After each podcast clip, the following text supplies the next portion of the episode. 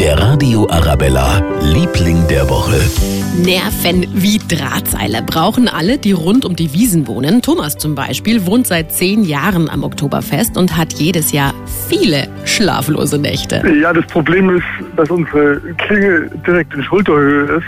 Und da lehnen sich dann halt irgendwie Betrunkene, die nicht mehr weiter können oder ineinander verkeilte Liebespärchen dann an, an unsere Klingel immer dran. Und dann fängt die halt zum Dauerklingeln an. Und das sind schon immer große Aufreger mitten in der Nacht. Oh, war ja armer Thomas. Früher hatte sich furchtbar aufgeregt, so langsam geht's, meint er. In einem Jahr mal angefangen, Äpfel runterzuwerfen, um das Liebespärchen auseinanderzutreiben. Aber mittlerweile reg ich mich da nicht mehr so groß auf. Hilft ja auch nichts. Ich sag nur, noch drei Tage, dann haben wir's geschafft. Der Radio Arabella, Liebling der Woche.